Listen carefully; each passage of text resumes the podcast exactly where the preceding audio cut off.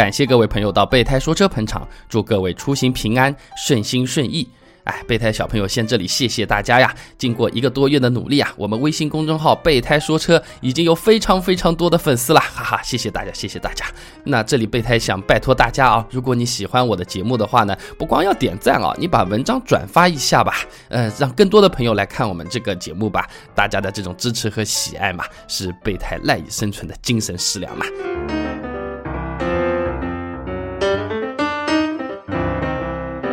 那么不知道各位朋友有没有想过这个问题啊？这旺季各大车厂的火爆促销啊，他能不能相信这淡季的亏本甩卖到底要不要出手啊？旺季淡季适合下手的车型，它是不是都一样的呀？那是不是淡季的销售员他就只能喝粥，旺季买车的吃肉呢？汽车展他是不是连看带买最省事啊？商家说这是最后三台，今天不买可就没了，但我还想再看看其他车子怎么办呢？这销售员，我是找个新手呢，还是找个老鸟？这价格会更容易谈呢？今天我们就来和大家讲一讲，怎么买车最实惠。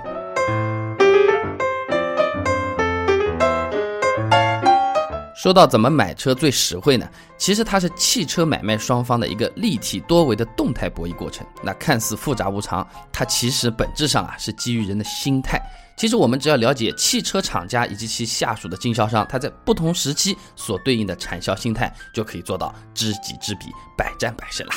听起来这个汽车行业非常的高端啊，各种科技元素啊，各种宣传。其实从整体的销售行业的角度来讲，汽车行业其实还是挺落后的，有点像这种种田的靠天吃饭了，也是分淡季和旺季的。那我们先给来大家讲一讲啊，这淡季如果买车怎么个买法？淡季呢，在传统的汽车销售领域啊，往往是指三四七八这四个月。这四个月有一个共同的特点啊，就是青黄不接，销量惨淡，厂家给的压力又很大。那为什么这几个月它就能变成淡季啊？因为三四月份啊，刚好是在春节之后，中国人都讲究个衣锦还乡的，不管什么价格，一口气全部都把车给买好，开着自己新车豪车回家过年，跟人家去秀秀，显摆显摆。就这么一搞，大部分买车的人啊都买好了呀。那过完年之后。一些实在没有时间买车的，或者是一时手头紧，拿着红包钱啊去周转了一下的啊，那就跑到二月底和三月初去买车了。等到这批朋友把车子买完之后，这下可就是彻底的死劲了，所有的消费需求都被提前释放掉了。那这是上半年，下半年也有两个月比较好下手的，那就是七八两个月。七八月份的淡季呢，和三四月份的淡季还略有不同。三四月份呢，是因为过年啊，提前把消费需求给透支掉了；而七八月份呢，往往是第三季度很多创业型的消费骤减。这什么意思呢？就是很多的老板创业的公司，他们到了年底要冲刺了。我自己嘛也不知道我这个公司有没有赚钱，还甚至是有可能要亏钱的。大家在资金，尤其是现金流方面啊，有一个非常保守的考虑。所以七八月份啊，他们都在忙着做自己的工作，都没有心思来看车啊、买车的。那么消费人群又是一下子减少了。那有的朋友会问了啊，哎，备胎啊，你以前做过销售员，你知道 4S 店的这种情况，但是你讲这些东西跟我们消费者买车有什么关系啊？啊，我说的土一点好了，这种时候啊，人心惶惶。四面楚歌啊，自然就是我们各位准车主朋友趁火打劫的好机会啊！各种抄底，各种买便宜货的机会啊，就来了。淡季呢，我们要再去买一个平时销量不怎么样的冷门车啊，那这个生意就是非常的划算了。如果三四月份有些朋友资金周转还没来得及啊，要到个七八月份再买车，那那个时候也是不错的啊。不过这里我要说的啊，三四月份和七八月份分别对应的准车主朋友啊，其实是不太一样的。三四月份最好是这种自雇人士啊，自己做点小生意的，或者是自由职业的朋友。你三四月份去买呢，时间比较充裕啊，你可以跟他好好谈，慢慢谈。呃，价格嘛磨一磨，一般来说是比较理想的，最后面成交的时候。而在七八月份呢，这个时候就是我们工薪阶层的朋友下手的时候了啊！管你三月四月，我每个月工资一样的好不好？七八月份去买，然后还少你们这么一批创业老板来抢车子，那 4S 店当然会让你受到比较好的服务，谈的价格也是比较便宜的。但是怎么讲啊？作为一个曾经称职的销售员啊，可以告诉大家，不管是淡季还是旺季，好的销售员依然都是有钱赚的。就像老底子呢要靠天吃饭，现在不是还有反季蔬菜、大棚西瓜等等的嘛，是吧？那淡季买车也是一样的道理。虽然淡季买车的时候啊，能享受到非常好的服务啊，因为买的人少了嘛，进门都是爷啊，各种抱大腿啊，你听着也是非常爽啊。这个价格全年最低，中国最便宜，等等等等，这感觉实在是太好了啊！买买买买买。但是这个时候，各位朋友千万要注意了，销售员在以一个超低价格卖了一台车子给你的时候啊，这销售员会特别倾向于给你进行一个二次销售。那什么叫二次销售呢？就是提车的时候啊，你要不要搞一点装潢啊？哎，就类似的这种推销，就做利润的厂家，而且都有指标要考核的。比如说啊，一个销售员他一个月公司要求他呢产生十万块钱的利润，生意好的时候要接待十个人，那么平摊一下，每个人是一万块钱。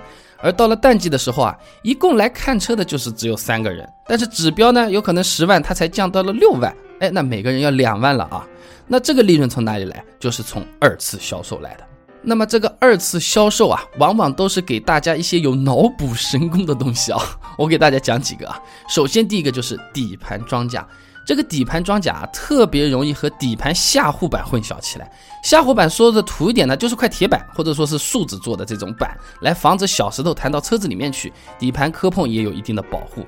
但是这个底盘装甲啊，它就是像摩丝一样的东西，咔嗒咔嗒咔嗒摇一摇，咔就给你这喷到底盘上去了，它就是个泡沫粘胶啦。这个东西主要是用来防锈的，还起到一定的隔音作用。这个对于我们现代意义上的汽车来说啊，基本上是没有必要的。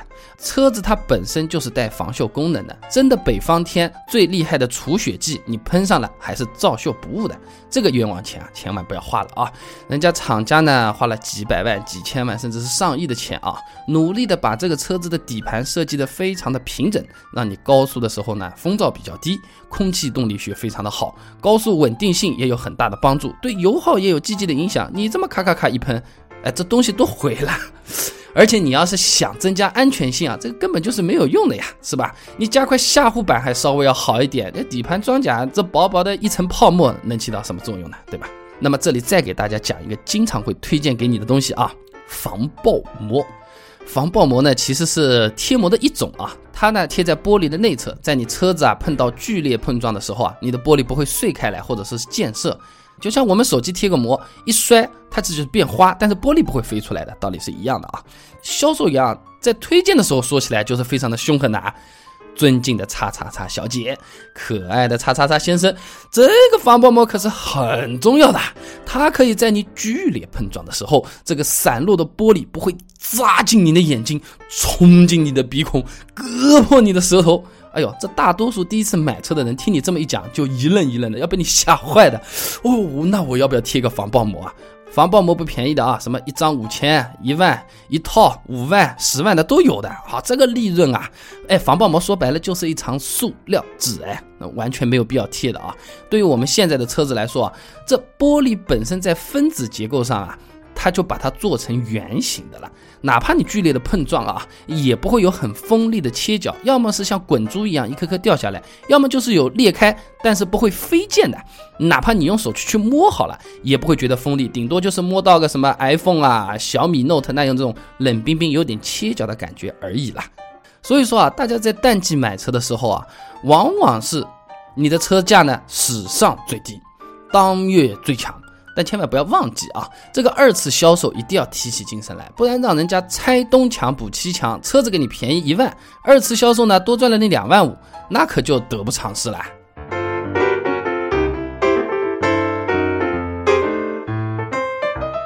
那淡季也说的差不多了啊，那旺季怎么办呢？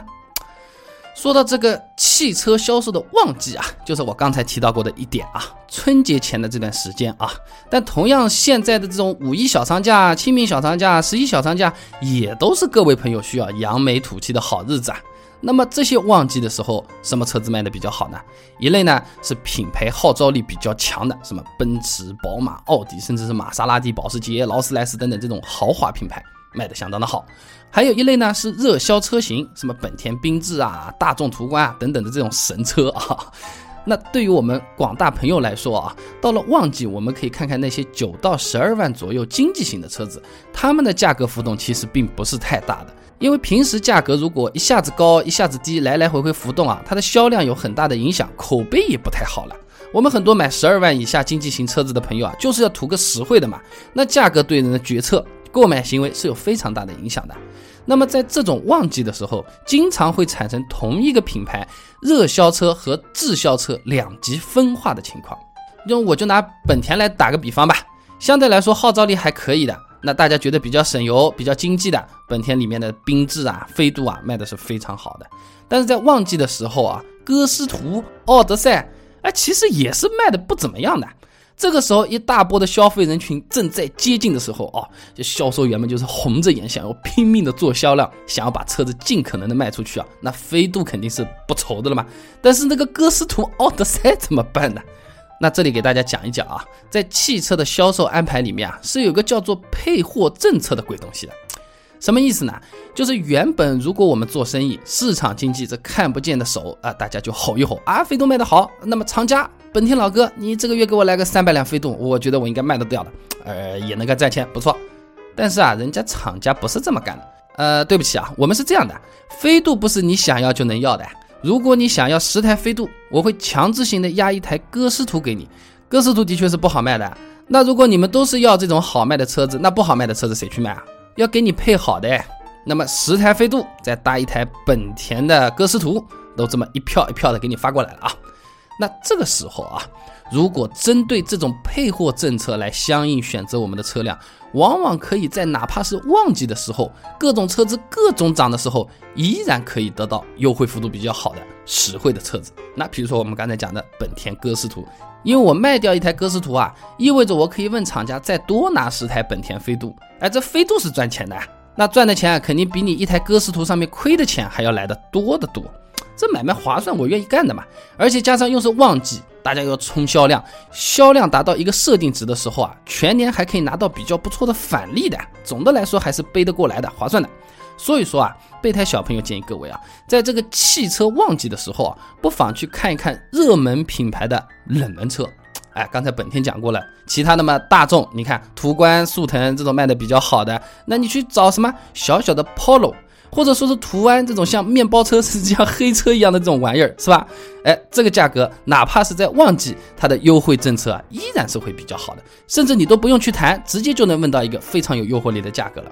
又或者说啊，你去看一看冷门品牌的畅销车，比如说马自达这个品牌相对会比较冷，但是马自达三、马自达六还是比较不错的。呃，这里备胎还想提醒大家一点啊，这旺季买车相对淡季买车呢，总体价格还是偏高的那么一点点的。那么除了我刚才说的这些冷门车或者是冷门品牌以外呢，很多时候旺季的车啊，它就是卖得好，人多车少，四百个人买车子，一共呢车子就只有三百台，你跑到 4S 店里运气不好，刚好成为那个第三百零一个人的时候怎么办？销售员呢往往会好心的安慰你啊，哎不要紧。今天我们谈的这个价格依然有效，你只要把钱付了，合同一签，下个月或者说是两个月之后，这个车子就会送到你的面前，哎，甚至送到你家楼下。哦，我们 4S 店服务可是非常好的，完全不要担心。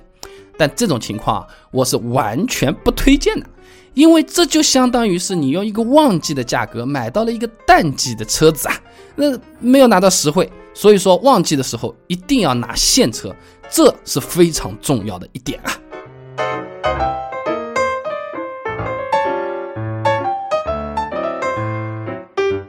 刚才前面讲的呢是淡旺季啊，我们怎么分别的去应对它？然而汽车这个神奇的玩意儿啊，有时候还能将淡季和旺季出现在同一个地方哦，这对我们汽车销售员来说啊，那真是交织着说不清的爱与恨，那有数不清的缠绵与无情，道不完的高亢与悲伤啊，那就是汽车展。其实我们很多朋友也都听过啊，什么上海车展啊、北京车展啊、重庆车展啊，或者国外的各种车展。其实车展它算是一个简称啦。那同样一个活动，如果我们用不同的视角来看，其实这个车展也是很有意思的。我们既可以把它叫做汽车展览会，也可以把它叫做汽车展销会。哎，这么一听，大家应该明白了吧？一个呢主要是看，另外一个呢主要是做买卖。但是不管哪个类型啊，车展都有一个相同的特色，就是要排队。哎呀，那个叫人山人海啊！上次车展我门口排队玩赛车，这个排队进展台体验，这个要拍照也要排队，少说也用掉两个小时啊。那那买排队的时候怎么打发呢？那当然是手机拿出来，打开微信拍个照片，发个朋友圈，告诉你啊，我去车展了，你看多么多么的热闹。然后呢，点击添加，搜索微信公众号“备胎说车”，哎，在那边每天有一段汽车干货语音的，你提的汽车问题也有可能会被做出节目来回答的，轻轻松松懂汽车，这个不是挺好的吗？微信优化的很好的，音质棒不说啊，五分钟的节目差不多也就是两兆的流量差不多了，那稍微听几集啊，马上就轮到你了。好了，我们回来和大家说汽车展览会啊。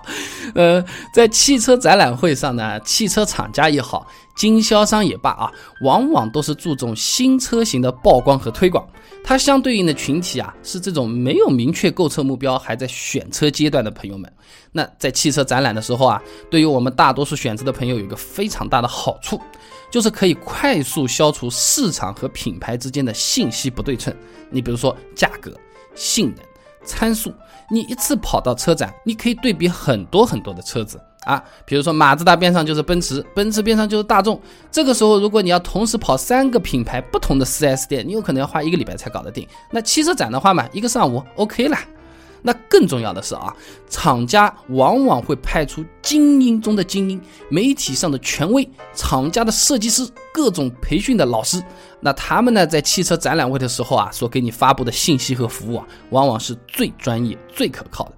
哎，为什么说可靠啊？因为你不能吹牛嘛，你一吹牛，隔壁的朋友他就会提醒你的。哎呀，朋友啊，你说的这个不对，你们家技术还是我们家的技术好。不能光靠说的哎，你你你过来跟我们并排兵一起溜溜，给大家看一看啊！所以说，相对的在展会上获得的信息啊，往往会比你直接跑去这种单个的 4S 店要来的更准确、更科学。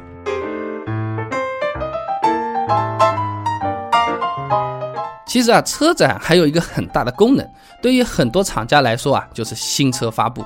那比如说宝马三系换代啦，奔驰 GL 可以换名字啦，叫 GLC 啦，或者其他什么什么的，这些全新一代上市的车子啊，刚刚出来的时候，大家都要立牌坊的，呃，一分钱都不优惠，完全没得便宜。我这个是新款啊，我这个高科技的东西很好的。这里备胎要给大家科普一下啊，厂家呢有这么一个规定呢。就是说，在你老款的车子卖完之前啊，新款的车子是不会倒库让你这个 4S 店来卖的。那 4S 店哪怕是割肉，也要赶上新车销售的旺季啊。那这时候对我们普通的朋友来说，这就是个好机会了。你这个出新款了是吧？嗯，很好，不错，很棒。但是你们这个老款和新款到底有什么差别啊？那你如果是功能性上的，比如说新款用的是全 LED 的大灯，老款用的是氙气大灯，那对于我们来说够亮就可以了，相差不是很多的呀，没什么太大区别的。那新款你还比老款贵个四五万，那我去买老款就当然显得更实惠了。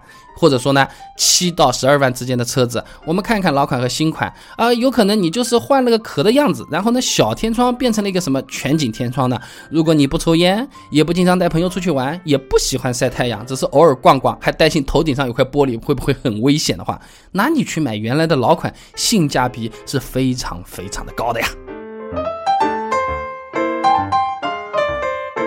那每年的车展啊，就像过节赶集一样的，非常的热闹，厂家也很重视，经销商也很重视。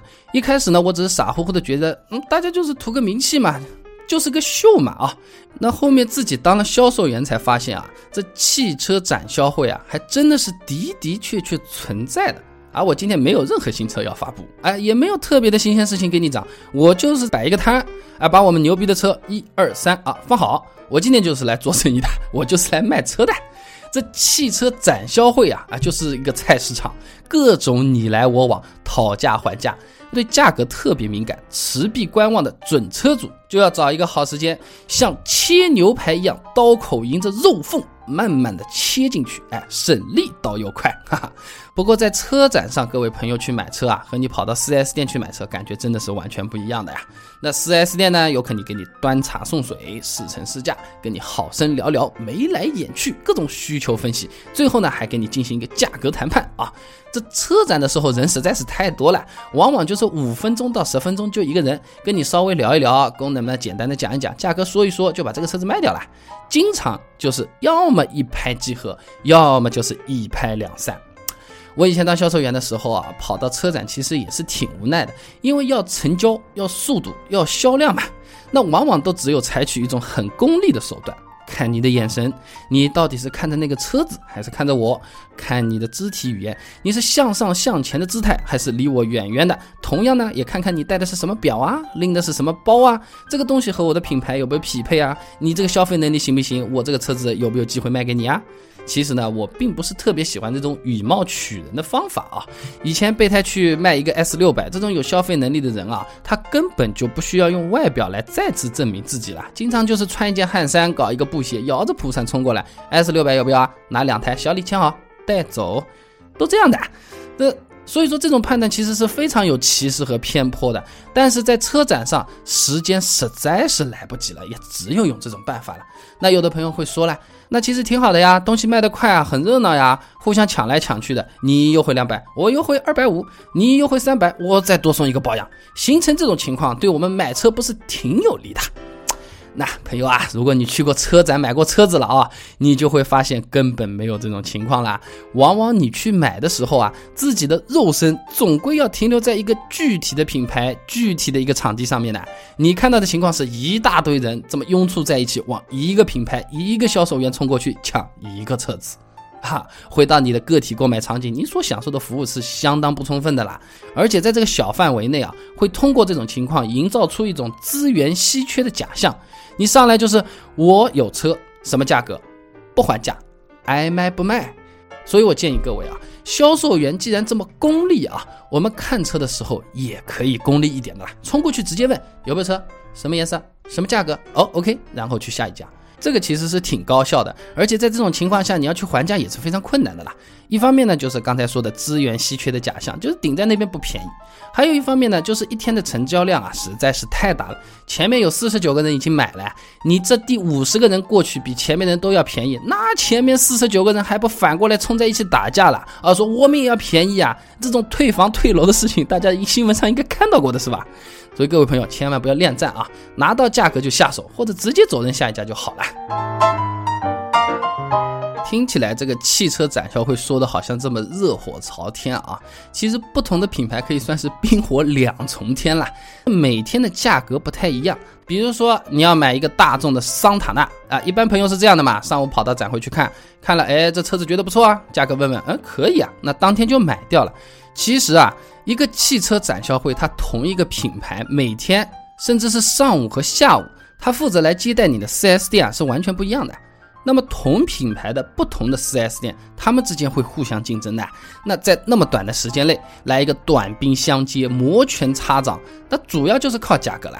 你今天一号问的价格和二号问的价格，三号上午和三号下午问的价格，往往都是来自于不同的 4S 店。哎，你可以在最短的时间内进行一个价格的比较，而且他们同一品牌、同一车型，那只要比价格就可以了。反正车子是一样的嘛，那服务嘛也是没有什么服务可言的，对吧？那各位朋友啊，如果你真的已经想好要买哪款车子的话，不要只去一天车展啊，最好是多去几天，这不同的时间段都要去看一看、问一问的。那当然了啊，还有可能大家会碰到这样的问题：第一天卖车的人呢，会给你一个时间上的压力销售，他会跟你说。啊，你想是想的蛮好的啊，今天问问，明天问问，后天问问，你也算是挺懂行的。但是我告诉你，今天我这里还有三台车，你明天问好的时候，说不定就没有车了。大后天你来求我，哎，你不要来求我了，我关门生意做完了。哎，你今天爱买不买，你再考虑一下或者怎么样好了。那有可能呢会说的更客气一点，也有可能呢会说的更嚣张一点，但基本上啊就是这个意思。哎，这里备胎小朋友跟大家讲了啊，千万不要去相信这种东西。车展啊，这个是厂家的一个组织行为，并不是一个 4S 店的个体行为。厂家会全力支持授权经销商在当地的销售的。那人家本田想的就是今天我要称霸浙江，我大众想的就是北京这次车展所有现代都给我滚出去。上海通用在上海车展的时候就说，上海就是老子的天下，其他人不会有我便宜的。那大家都有各自的需求，在搞车展的时候啊，其他地方的车子我可以发货稍微慢一点的。首先要集中供应我这个攻坚的市场，争取把这个市场一举拿下。冲破保有量的束缚，达到一个非常好的垄断市场的情况啊！呃，这种官腔我就不再多说了啊。所以说啊，不要去相信那些销售员所谓的卖完啦或者怎么样，厂家一定会保证充足的货源的，放心好了啊。不过呢，大多数朋友去车展啦，那不太会当天就直接一口气把车子买走的啦，呃，往往都是留一个销售的号码，慢慢的谈，呃，等这个细节问题都敲定了，那么再去 4S 店提车，找什么样的销售留一个号码是比较靠谱、实惠、省钱的呢？我在这里给大家支支招啊，车展上的车厂啊、经销商啊，他往往态度是比较强硬的啊，你爱买不买，呃，就和某一个银行爱存不存道理差不多啊。那么汽车展览会。他往往会有一些实习生啊、销售助理在那边发传单啊、接待你啊、给你倒水、擦车子。这些实习生啊，以后都会是将来的销售员。但他们呢，需要一个了解前辈们销售流程的这么一个过程。他们甚至是没有名片，或者说没有制服。但是他们都要去学习如何去卖车，但是又不能实际的去操作买车这个流程，还不能主动的和你沟通。看着销售员在前面签单谈单的时候，各种羡慕的眼神啊，这些朋友啊，往往是最渴求来证明自己销售能力的朋友。我们不妨去问他们要一个电话号码，后面去跟他们联系。哎，找他们有什么好处啊？大家想，这不就是菜鸟吗？什么事情都不会的呀？啊，叫他来伺候我，那服务能像样的？哎。车展它有一个很大的特点，它就是要快，量就是要大，价格呢都是一样的。很有可能今天就是微信上面给你发了一张图片，A 车子卖多少钱，B 车子优惠多少，其实大家都一样的。那经验老道的销售员他就喜欢跟你绕弯弯了，比如说一个车子优惠八千块钱，这是底价，先跟你说优惠七千啊，说来说去一两分钟，哦哟，你太厉害了哦，实在是说不过去啊，呃，实在是搞不定你啊，优惠八千，你拿走吧，你拿走吧。那给大家一种你赢了的感觉。那如果这个车子是七八万，那还好，也就是相差个五百块、一千块。但如果这个车子是二十万、三十万的话，那这个差价很有可能会到三到五万呢。而这些实习的小朋友啊，他们相对来说就没有什么太多的销售能力来跟你磨这一套了，而又非常渴望能够证明自己的销售能力，希望成交。他哪怕不赚钱，甚至是把自己的提成让给你，都希望你把这个车子给买回家。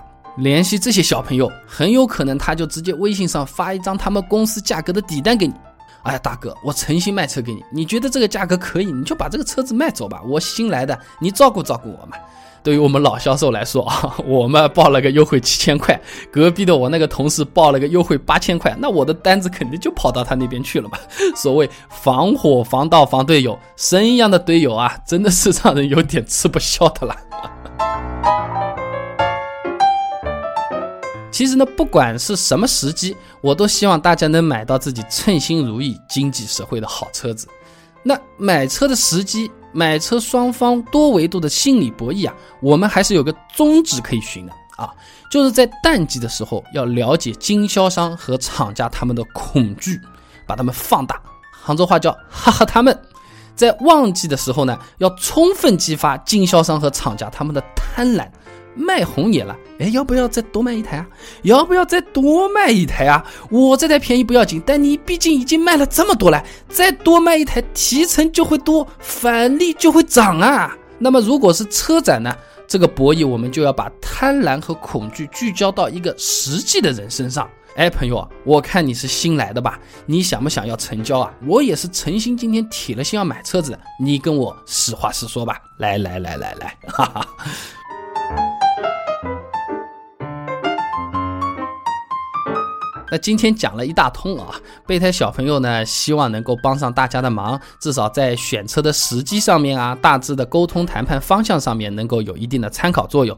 这个题目其实是非常的大，一期估计也说不完的啦。也希望各位朋友能支持备胎小朋友，关注我们的微信公众号“备胎说车”。然后呢，老朋友呢，你就多多的把我的文章转发一下吧。如果这篇文章转发的比较多的话，后面具体的谈判实战怎么来，我给大家再做一期节目，好。不好？喜欢或者不喜欢，都到我们公众号来投个票，说两句话吧。现在备胎小朋友的公众号啊，每天都会给大家发一些汽车知识的干货啊，或者说和朋友吹牛的小谈资啊。坐在咖啡店里一起聊聊的时候，不至于尴尬，说不定别人还会觉得你懂得很多的呢。支持一下备胎小朋友吧。多多转发，多多点赞。备胎真的是谢谢大家啦！祝各位出行平安，顺心顺意，买得到好车，开得上好生活。